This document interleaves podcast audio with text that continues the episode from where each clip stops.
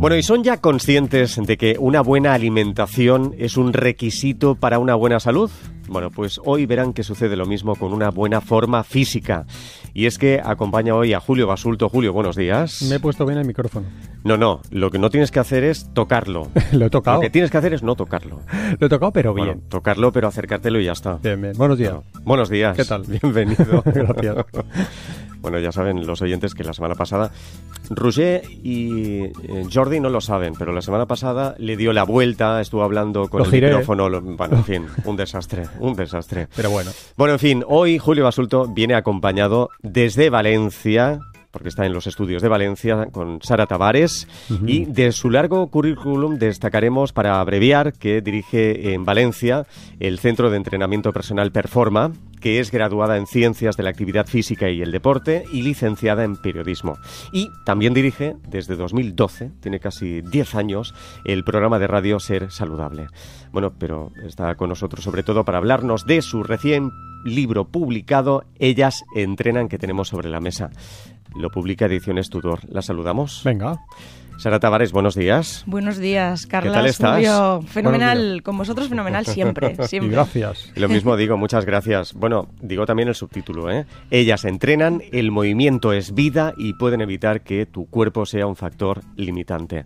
Bueno, enhorabuena por el libro, Sara. Gracias, gracias. Enhorabuena. Pero antes, la patraña de la semana.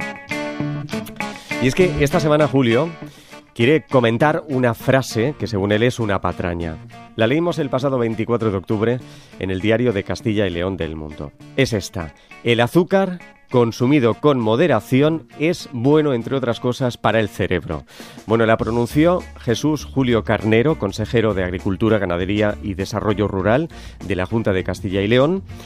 Y esas declaraciones surgen después de conocer la noticia de que el Ministerio de Consumo va a prohibir la publicidad de productos malsanos dirigida a niños. Bueno, dada la polémica, toda la polémica surgida esta semana, vamos a escuchar antes lo que nos decía ayer Clara Jiménez Cruz. Sí creo que es importante hablar de cómo hay ciertos sectores y representantes políticos que han puesto el grito en el cielo bajo la premisa de que nos van a prohibir los donuts, que ya hemos dicho que no, pero que además en sus propios territorios impulsan medidas y recomendaciones en la línea de lo anunciado por el Ministerio de Consumo. Vamos, como lo que pasó con la carne, ¿no? Si lo propongo yo bien, si lo propone Garzón mal. Al muy mal. Exacto. Fíjate, algunos ejemplos. La Comunidad de Madrid, en su web de salud infantil, habla de que hay que limitar el consumo de caramelos, bollería industrial, chocolates, dulces, etcétera, y revisar las influencias externas y la publicidad de alimentos. En Andalucía hay un proyecto de ley que incluye limitaciones en la publicidad comercial de alimentos y de bebidas no alcohólicas dirigidas a menores de 15 años para evitar incentivar ese consumo inmoderado de productos hipercalóricos. Oh, sorpresa, exactamente lo mismo. En Canarias existe un consenso de todos los grupos políticos para instar al gobierno autonómico a limitar la publicidad de determinados alimentos en los medios de comunicación públicos. El gobierno de Mariano Rajoy en el pasado también tenía una línea discursiva en este ámbito. Yo que sé que no es una cosa que se le haya ocurrido de repente de la nada al Ministerio de Consumo actual. Total, que como la mismísima Sara Tavares, de nuevo bienvenida y gracias, y enhorabuena por el librazo. Gracias. Entrevistaste hace poco al ministro Alberto Garzón, que me invitaste a mí a, a participar. También estabas tú ahí. Estaba yo, también Hablando estaba Alberto. Soler y Griselda Herrero, y entre todos hablamos con él justo antes de esta medida. Y nada, nos gustaría que. Yo ahora digo porque es una patraña, ¿vale? Esto que ha dicho pues eh, el señor Jesús Julio Carnero, pero antes, Sara, pues comentarnos tu experiencia en esa entrevista, que fue poco antes. Pues la verdad es que fue una entrevista que a mí me sorprendió, porque no todos los políticos se sientan, porque con periodistas es relativamente fácil, ¿no? Sentarse a veces. Pero claro, le propuse al ministro Garzón sentarse con don Julio Basulto, nutricionista, doña Que Griselda no es un Herrero, tipo fácil, digamos. que no, que no es alguien sencillo. No, que no le voy a hacer la ola, Que no, no. le va a hacer la ola. Doña. Griselda Herrero, que tampoco se la va a hacer. Aunque algunos oyentes puedan pensar que sí, pero no. No. Doña Esto no Gris- va de ideas políticas. Para nada. Esto va de, políticas que se Va hacen. de salud.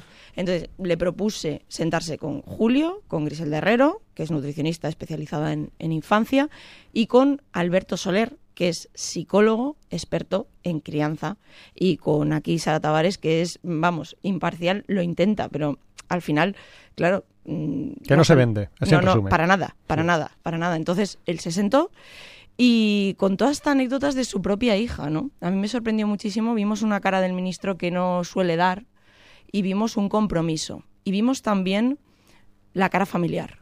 Eso me gustó. Cuando contó, ¿te acuerdas, Julio, cuando contó que, que cambió un producto malsano y al final acabó llevándose un champú, ¿no? De su hija, de, de Sí. Peppa Pig, ¿no? Sí, sí. Eh, quiero decir, vimos a la persona, no al personaje. Yo creo que eso fue una, fue una entrevista en la que se vio el compromiso y la persona.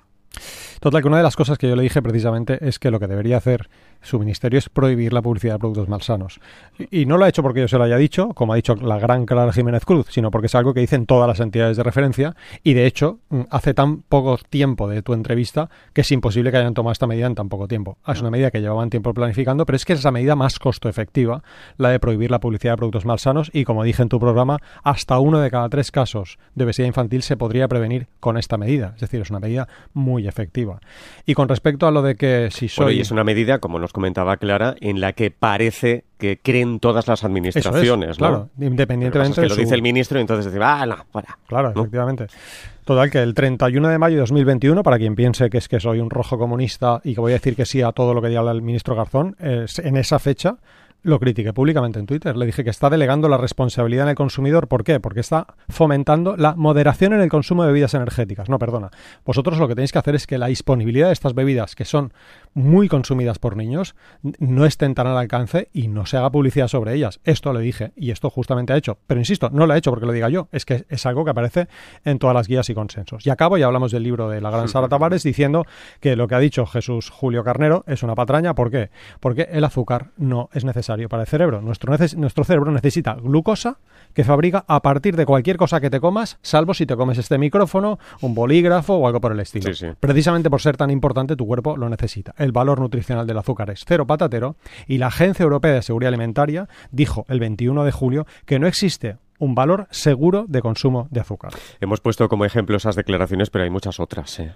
E Sí. incluso peores. incluso sí, sí, las hay peores. peores. Venga. En fin, vamos al libro. Ellas se entrenan y para empezar, Sara, qué bonito el epígrafe de Iciar Boyain.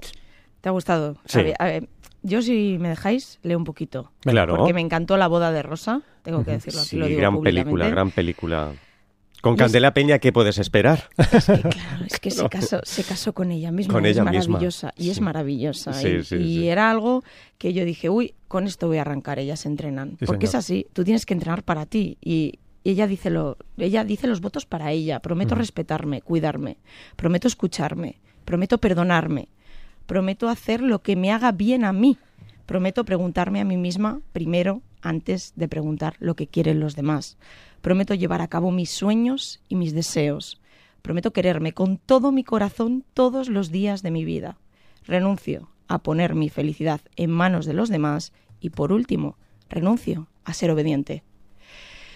Era algo que, oye, que es el principio de ellas entrenan y que hay que entrenar para una misma, no para los demás, ¿no? Al final lo que pretendo con este libro es que nosotras cumplamos años y que nuestro cuerpo no sea un factor limitante. Y sobre todo pretendo que cuando terminemos de leer este libro, las mujeres que decidan leerlo tengan el criterio suficiente para saber cuándo les están tomando el pelo. No porque lo diga yo, sino porque en este libro hayan adquirido el criterio suficiente para decir, hey, por aquí no. Sí, señor. Sí, señor.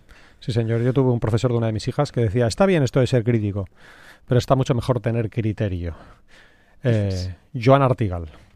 Eh, no es tan famosa como Iciar Boyaín, pero Olga Illón, maravillosa nutricionista, mejor persona. Autora del prólogo. que es la Sí, autora del prólogo, sí. Del libro. es una nutricionista reputada y en sus palabras, abro comillas, el objetivo del entrenamiento, nos explica Sara Tavares, no es la delgadez o conseguir una imagen que se ajuste a no sé qué cánones de belleza. ¿Cuál es ese objetivo, Sara Tavares? Ellas entrenan, El objetivo es hacer con tu cuerpo lo que te dé la gana.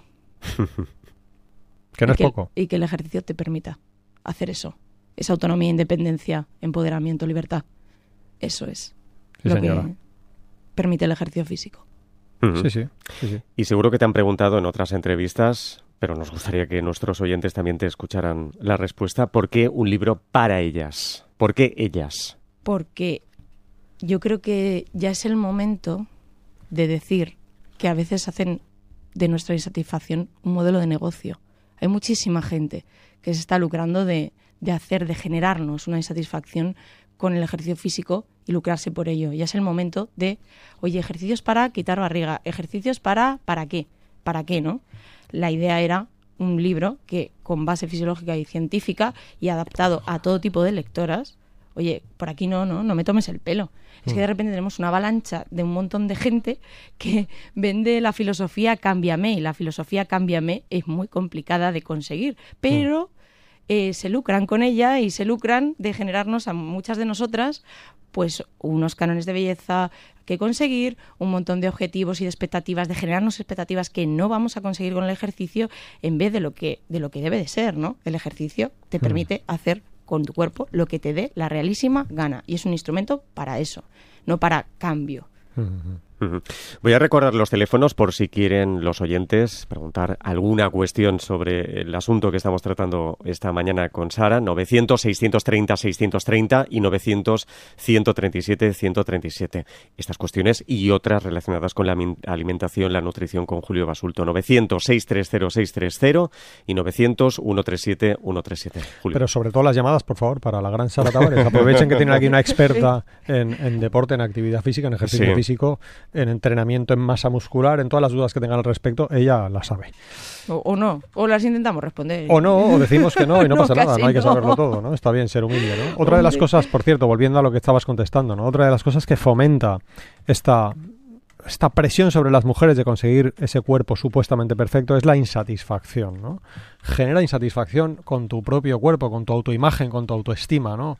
Y eso es peligroso y por eso es, en parte, tan bueno tu libro y tan recomendable. Digo en parte porque hay muchas más cosas que explicas, por ejemplo, embarazo. Pero sí, mi, mi pregunta quería ir sobre adolescentes, porque tengo dos y una que ya no es adolescente, que ya es una adulta, ¿no? Pero sí que es verdad que he visto lo que tú describes aquí, lo que pasa es que mi visión es una visión subjetiva. Pero lo que he visto en los patios de la escuela y lo que he visto pues alrededor de, de nuestras hijas e hijos es que hay mucho sedentarismo, sobre todo en chicas. Y hay un apartado que lo denominas así. Adolescentes en el patio, puntos suspensivos, sentadas. Sentadas. Sé que te echo una mano la gran Conchín Rouget, Concepción Rouget, Ujú, que ya psicóloga, hemos entrevistado Conchín, también aquí. besito, que le hemos sí. entrevistado efectivamente, eh, porque tiene un libro que se llama... Espera, ¿tú, tú te acuerdas, Sara? El Niños de sin, Niños sin etiquetas, etiquetas. Jolín, que no me hijos y padres felices. Hijos y padres Alberto felices. Sí, Sois señor. dos enciclopedias, ¿eh? estoy viendo. No, bueno, claro. Total que eso, cuéntanos por favor. Adolescentes y chicas, ¿por qué un capítulo? ¿Por qué un apartado? Oye, además me interesa saber por qué especialmente ellas son las que están ahí paradas sin hacer nada. sí, sí, Pues esto, esto, Sara. esto es tremendo porque yo quería abordar en el libro desde la niñez hasta las últimas etapas de la, de la edad de la mujer. O sea, voy de la niñez a la vejez en todo el libro, hago un recorrido. Pero el tema de las chicas me preocupaba muchísimo porque la brecha de género se hace latente en los niveles de sedentarismo que hay de niñas. O sea, desde el colegio. Tú las Sí, sí. ves sentadas en el patio y las ves a todas con el WhatsApp, con el TikTok, con lo que sea, y los ves a ellos jugando al fútbol, ¿no? Y a lo mejor es que no hay suficientes opciones para ellas que les llame la atención, para, o simplemente no hay opciones o eh, no se unen a eso. Están mucho más sentadas que ellos y eso es un problema latente. O sea, al final, si tú estás sentada desde pequeña en el patio, luego vas a continuar con ello. Y luego encima, si lo ves en tu casa, porque es muy gracioso, a mí muchas veces me dicen los papás, oye, a mí me encantaría que mi hija hiciera algo de ejercicio. Y digo, ¿y el fin de semana que hacéis nada? Estamos en casa sentados, viendo Netflix, tranquilitos. y digo, bueno, pues entonces Claro, complicado, ¿qué ¿no? esperas? La- claro, la idea es que tú hagas ejercicio con tu hija. Y si tu hija lo ve, o con tu hijo, y si lo ve, lo adoptará como un modelo a seguir. Pero claro, si le dices, venga, hazlo tú, que yo te miro, pues la idea no es esa. De hecho, hacer a la parte de hacer con tu cuerpo lo que te dé la gana, incluye eso, que tú puedas llevarle la marcha a tu hijo o a tu hija cuando es pequeño. Hmm. Porque muchos padres no hacen actividades con su hijo o con su hija porque no son capaces de subirse a una colchoneta Ya. en estos sitios de colchonetas, no son capaces de subirse pues a un tobogán, no son capaces de pegar un salto, de pegar un sprint. Entonces, si lo ven que sus madres no hacen eso, evidentemente las niñas no lo van a hacer. Y otro caso que comento también aquí es el momento del parto y del embarazo. O sea, hay un punto de inflexión cuando llega la crianza Sí. que la mujer muchas veces se abandona. Hmm. ¿Por qué? Porque está criando. Entonces, vale, sí está criando, pero deja de hacer ejercicio y luego se encuentra, que es algo que me he encontrado muchas veces con muchas mujeres, con un posparto, posparto que han pasado a lo mejor 5 o 6 años desde que ha tenido el bebé. Esa persona se ha metido en una espiral de inactividad física Y dice, bueno, ¿y ahora? ¿Y, y ahora qué? Todos son lesiones. Y, ¿no? y ahora todo son lesiones, todo es, es que no puedo mm, llevar en la marcha a mi hija o a mi hijo. Y claro, durante esos seis años, o cinco años, o cuatro, los que sean, se olvidó de ella. Hmm. Aquí también hay un poco de machismo ¿eh? por parte de la sociedad. Es decir, Totalmente. la mujer es la que tiene que Eso es. encargarse de los hijos, de la casa, y Eso es, es. igual si ella se descuida, ¿no? Eso es, eso es. Eso Y- lo cuento en el libro, ¿no? Claro. ¿Qué pasa? Sí, deja de ser persona para ser solo madre. ¿no? O Efectivamente. sea, soy criadora, no, no. O criadora. O sea, soy criadora, Sí, no. sí. Mira, es que yo tengo que dedicar mi tiempo para mí. O sea, yo recuerdo un caso que vino a Performa que decía es que le tengo que pedir permiso a mi marido a ver si puedo venir dos horas a la semana Guau. para poder dejar al niño y para. Y yo decía, pero vamos a ver, pero vamos a ver, Que tú no eres de tu marido. que eres tuya. Es que tú eres tuya. Es que es, es algo que digo en todo el libro. O sea, cuídate tú. ¿Cómo Sí, que sí. tengo que pedir permiso a mi marido a ver si puedo dejar al niño y venir dos horas a la semana? Si me dices que viene siete horas a la semana a entrenar, bueno, vale, dices, mira, oye, pues el niño pequeñito, vamos a ver, pero incluso eso, dos horas a la semana, a ver si puedo venir a entrenar. Vamos a ver, no, no, no, no, no, no, por ahí no. O sea, te estás cuidando a ti. Entonces, ese momento de abandono viene muchas veces después de la, de la maternidad en las mujeres. Y luego que mucha gente no es consciente de que cuidarse a uno mismo es un acto de altruismo. ¿eh? Totalmente. ¿Por qué? Véase la vacuna. Por ejemplo, Véase la vacuna. es el ejemplo más paradigmático. Sí. Pero, por ejemplo, yo cuando tenga, no sé, ahora tengo 50, cuando tenga 80 años, me gustaría que María, Ana y Oliver, u Olga, ¿no? Mi pareja, tuviesen que cuidarme, me gustaría que no tuviesen que cuidarme. Entonces, cuidarme a mí mismo, aparte de que tengo derecho, porque soy mío, ¿no? Como tú has dicho, Olga no es mía y María, Ana y Oliver no son míos, son suyos, ¿no? Y esto hay que explicárselo y hay que dejarlo claro. Pero es que además de cuidarme a mí, resulta que cuidarme a mí también ayuda a que yo puedo cuidarles a ellos y que ellos no están obligados a cuidarme a mí. Por tanto, es un acto que va más allá del simple acto egoísta. Eso Mm, es. Sí, sí, solidaridad, ¿no? Con los demás también. Hay un imperativo en tu libro, Sara, y es entrena fuerza. ¿Qué significa? Entrena fuerza. Yo, creo que el capítulo se llama Más allá del tono muscular, entrena fuerza. Es que lo que nos pasa a las mujeres muchas veces es que vemos vemos el entrenamiento de fuerza, para mí es un básico, ¿no? Y, y yo es la rama en la que yo me he especializado. Me ven a mí, me ven aquí con, y como digo yo, con mis pintas, ¿no? Hola, es entrenadora de fuerza. Y se mira- y me miran y dicen, perdón, digo, sí, sí. Al final, la fuerza es lo que nos hace realmente, es la capacidad, es la mamá de todas las capacidades físicas básicas. ¿Y qué ocurre? Que muchas veces las mujeres ven como de esos vestigios de, de culturismo que nos quedan, Mm. oye, me voy a poner aquí como si fuera, yo que sé, Arnold Schwarzenegger o Sí, yo que sé, o sí. No, no, no, la No. idea no es esa. La idea es que el entrenamiento de fuerza haga que tú puedas hacer lo que te dé la gana. Y al coger un carrito, coger la compra, Un cubo con agua. un, cubo con agua, Tu hijo. tu hijo, es que es así. Empujar lo que sea, un- cualquier resistencia, vencer cualquier resistencia, incluso tu propio peso corporal, eso te lo va a posibilitar el entrenamiento de fuerza. Mm. Entonces, es algo que hago muchísima ciencia, dedico un montón de páginas, porque es que además me apasiona, para romper esa lanza, para que entrenemos fuerza, cojamos hierros y ver que no pasa absolutamente nada, que no te vas a volver como un hombre por circunstancias simplemente de que no tenemos la misma masa muscular que los hombres, tenemos menos, las mujeres. Mm. Mm. No te vas Sí. a volver con un- Pero desde un punto de vista fisiológico. Sí, sí. Pero lo que puedes alcanzar es tener independencia, autonomía y sobre todo una- unos niveles de autoestima. Porque, oye, mira, Sí, no, dependo de nadie, oye, fantástico. Oye, es eso lo que posibilita el entrenamiento de Sí, fuerza. sí. Y por eso hago tantísima, tantísimo hincapié. Y sobre todo hago hincapié en explicar cómo puede ser un buen entrenamiento de fuerza, ¿no? Cómo lo veo. Yo dibujo una casita, lo hago, intento hacerlo de una manera Didáctica. didáctica para que las personas que cojan este libro, las mujeres, digan, oye, pues por aquí tal. Sobre todo para que cuestionen todas estas cosas prefabricadas, ¿no? Que aparecen por ahí, ¿no? Ya, ya, ya. Entonces, de repente, venga, voy a coger tal aplicación, vamos a cuestionar qué ocurre aquí, ¿no? Muy La idea bien. es cuestionarlo y ver si realmente eso puede funcionar o realmente nos están entrenando o nos están cansando. Mm, mm. Ya me entendéis. Sí, voy. a- a- con, lo que con respecto a lo que decías de, de la chica delgadita, ¿no? Que te ven y que tú eres la de fuerza. Ayer, ¿sabes que Olga y nos hemos apuntado a CrossFit? Vamos Lo juntos. sé, lo sé, lo sé. Lo ha un contado un amigo común Ah, sí. que tenemos, que ¿Sí? se llama Jorge García Bastida, que ha revisado claro. este Sí, capítulo. sí. Jorge. El gran Jorge García Bastida. Y total, tenemos un entrenador muy bueno, muy bueno, que nos se pasa el día mirándonos las posturas y tal, tal. La cuestión es que ayer nos hicieron levantar pesas, con, no sé, como la pesa, una pesa grande en la espalda Ujú. y teníamos que hacer sentadillas súper bien, apoyándonos en el talón y esas cosas que decís vosotros. Total, que a mi izquierda tenía una chica que debía tener 17 años, delgadita, bajita, levantando 60 kilos, tío. Wow. 60. Yo con 20 de verdad me moría, ¿eh? O sea, y la chica lo levantaba como si fuese nada. Y la ves y no parece una, una forzuda, no tenía un músculo ahí que dices que parece un futbolista. No, señor. Y lo levantaba con un equilibrio y una... No sé, que no es esa imagen que tenemos de, de- de la persona, no sé, forzuda, ¿no? Y me gustó, me gustó verlo. Última pregunta por mi parte y Venga. Carla te hace otra más. Sí. Celulitis. Hablas en el libro, cuéntanos. Qué bueno eso. ¿A que sí? Claro, es que al final, dentro de todas esas cosas milagreras que nos dedico un capítulo a mitos y leyendas que nos rodean. Y una de ellas es la celulitis. Es que, vamos, esa no hay revista que te encuentres que no, que no cite. Ejercicios para eliminar la celulitis. Vamos a ver. Ningún ejercicio va a eliminar la celulitis. Es que no. Lo que podemos hacer es intentar mejorar la composición corporal, pero la celulitis tiene unos factores que tú lo sabrás muchísimo mejor que yo, que son Genéticos. Vamos, yo, yo conozco dos hermanas gemelas, que una tiene celulitis, Y la otra no. la otra no. Ya. El 90% de las, el 90 y pico por ciento de las mujeres tiene celulitis y no tiene que ver con la dieta, no tiene que ver con la obesidad, no tiene que ver con nada, es genético. Por lo tanto, la celulitis es como para un hombre la barba, Eso es. algo normal. Y ya está. Es que fíjate qué raro tiene barba, ¿no? Pues la celulitis es normal. Sí, sí, y entonces te encuentras un montón de titulares. Ejercicios anti...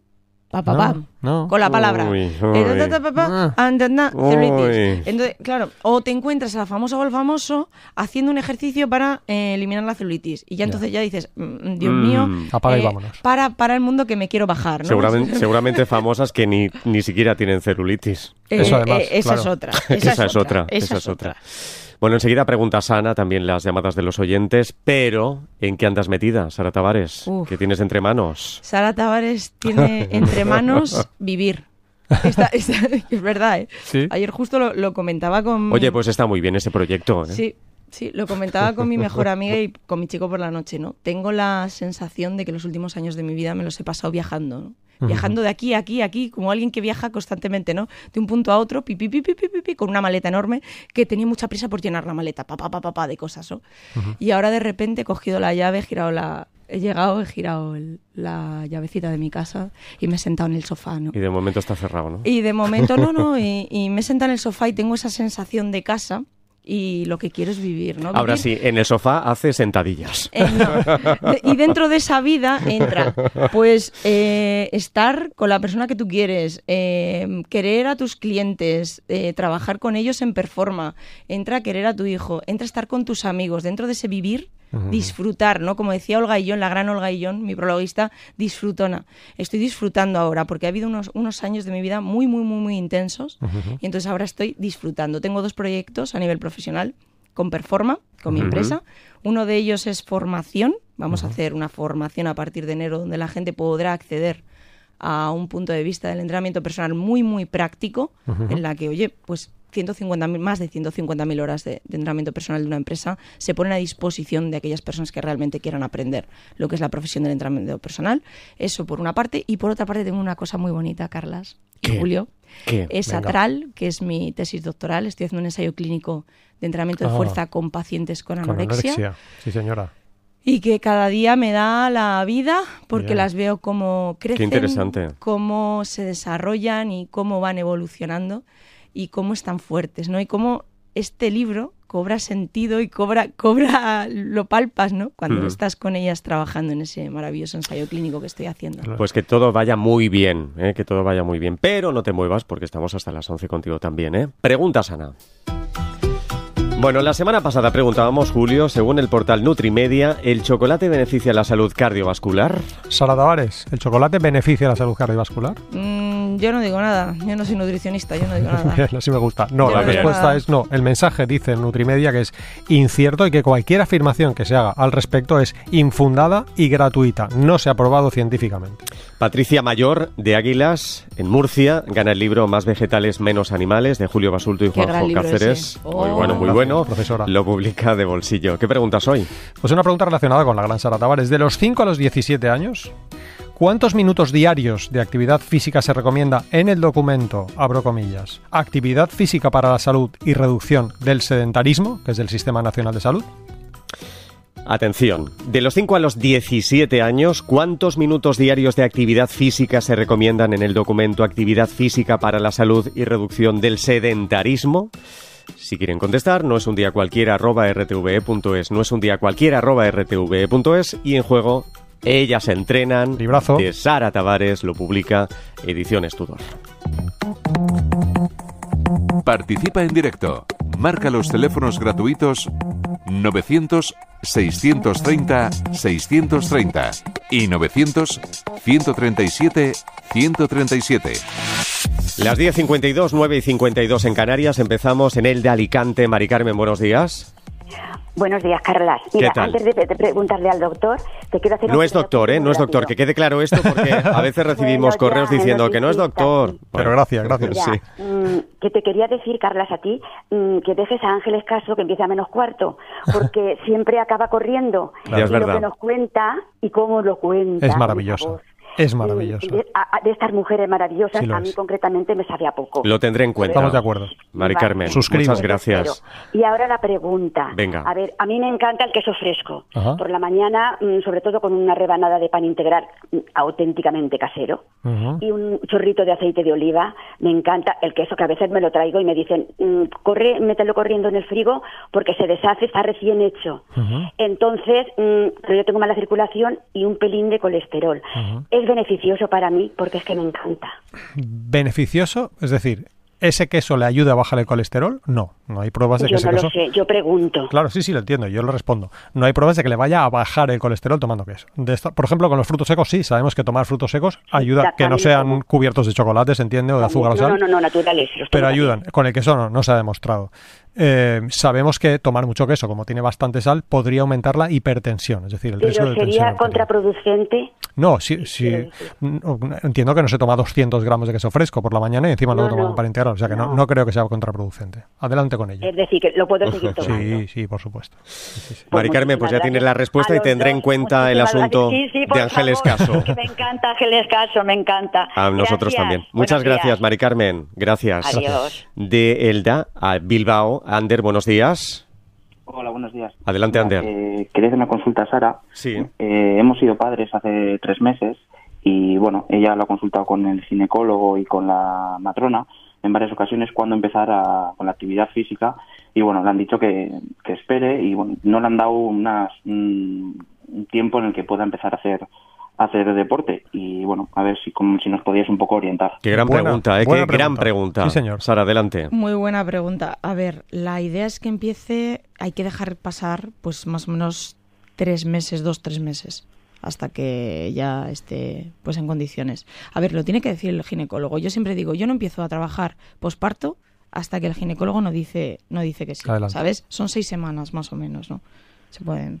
Depende, depende Claro, de cada depende de los casos, Depende claro. de cada mujer. Hay cesáreas que es más complicado empezar el ejercicio, Ujú. entonces porque las cesáreas son más complicadas, entonces hay que esperar, hay que esperar. Normalmente son seis semanas, pero hay veces que no son, Sí, sí. no se puede decir. Mira, mm, una, sabes, un tiempo determinado. Hay que hablar con el gine. Cuando el gine nos diga, ok, empezamos un, un ejercicio, un entrenamiento. Y sobre todo el gine y el fisio, porque en este libro ese, ese capítulo concretamente lo he hecho con una fisioterapeuta con mayúsculas, que la tenéis ahí en Barcelona, Mer Blanquet, que hay que ver cómo estamos a nivel de suelo pélvico, hay que hacer una revisión con fisioterapeuta antes de empezar. O sea, es gine, fisio y entrenador. Muchas veces vamos al entrenamiento como locos, pero no, no. La idea son tres patas aquí.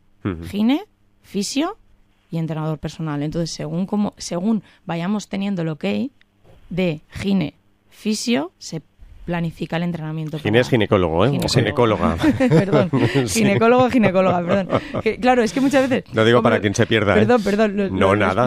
Gracias. Al contrario, vamos. Lo explico según, según vayamos teniendo el ok de los Sí. diferentes profesionales que tienen que trabajar de una manera inter, siempre digo, interdisciplinar para, para la, em- pos- la persona que ha, ha tenido posparto, pues así planificamos el entrenamiento. Pero depende. Julio. Aquí la respuesta es un depende. Depende. Claro, bueno, es que la Julio. cicatrización de las heridas, ¿no? Cada, depende de la edad, depende de tus condicionantes. Pero Nada, eso solo- seguro que la pareja de Ander, lo, bueno, lo pregunta porque la pareja de Ander seguro que tiene muchas ganas de volver a hacer ejercicio. ¿No, Ander? sí sí sí, sí tiene muchas quiere ganas y volver. que quería poner rápidamente A ver, en partos sin pregunta. complicaciones son de 4 a 6 semanas. Ujú. Suele ser. La luz verde Mira. suele llegar ahí, de 4 a 6 semanas, pero hay personas que tardan más. Hay personas que tardan 2, 3 meses, 4, depende de, de si se ha complicado la cesárea o no. Depende muchísimo. Ujú. Bien. Bueno, Julio. Nada, brevemente añadir que, que no es sobre Ander, es sobre eh, la mujer que ha llamado de Elda Alicante, que no recuerdo su nombre, que si le preocupa el colesterol, mm, que se despreocupe del queso fresco y que se preocupe de ellas se entrenan, que es mucho más útil para el colesterol focalizarse en la actividad física, ¿verdad, Sara? Bueno, eh, eh, yo creo que es, es más que el queso seguro, seguro. Segurísimo. seguro. Muy bien. Bueno, Ander, muchas gracias por la llamada. Muchísimas gracias. a Gracias y buenos días. Chao, chao. Seguimos en Sevilla. Conchi, buenos días. Buenos días. Adelante, Muchas Conchi. gracias por dejarme participar. Nada, al contrario. Lo estoy intentando desde hace tres semanas. Vaya. Ahí va. Por fin hoy puedo. Bueno, ha tenido suerte. Vamos a aprovechar el momento. Adelante. Tengo tres preguntitas cortitas. Venga. Venga, una es el chocolate negro sin azúcar. ¿Lo puedo tomar? Eh, yo soy diabética, por eso lo tomo sin azúcar. Ujú. Si tomo una onza al día pequeñita, vamos, que no es que un cuadradito. Ujú, ujú. Otra cosa es las pipas de toda la vida, una bolsita de pipas mm, de estas pequeñitas que valen 30 céntimos, cosas así. ¿Con sal o sin sal? Perdona, Conchi. Y hola. Tienen sal, pero son la sal antigua, no son la sal apegotonada que vienen otras. Bien, bien. Y- Bien, perfecto. Siguiente pregunta. Bueno, Y la tercera, sí.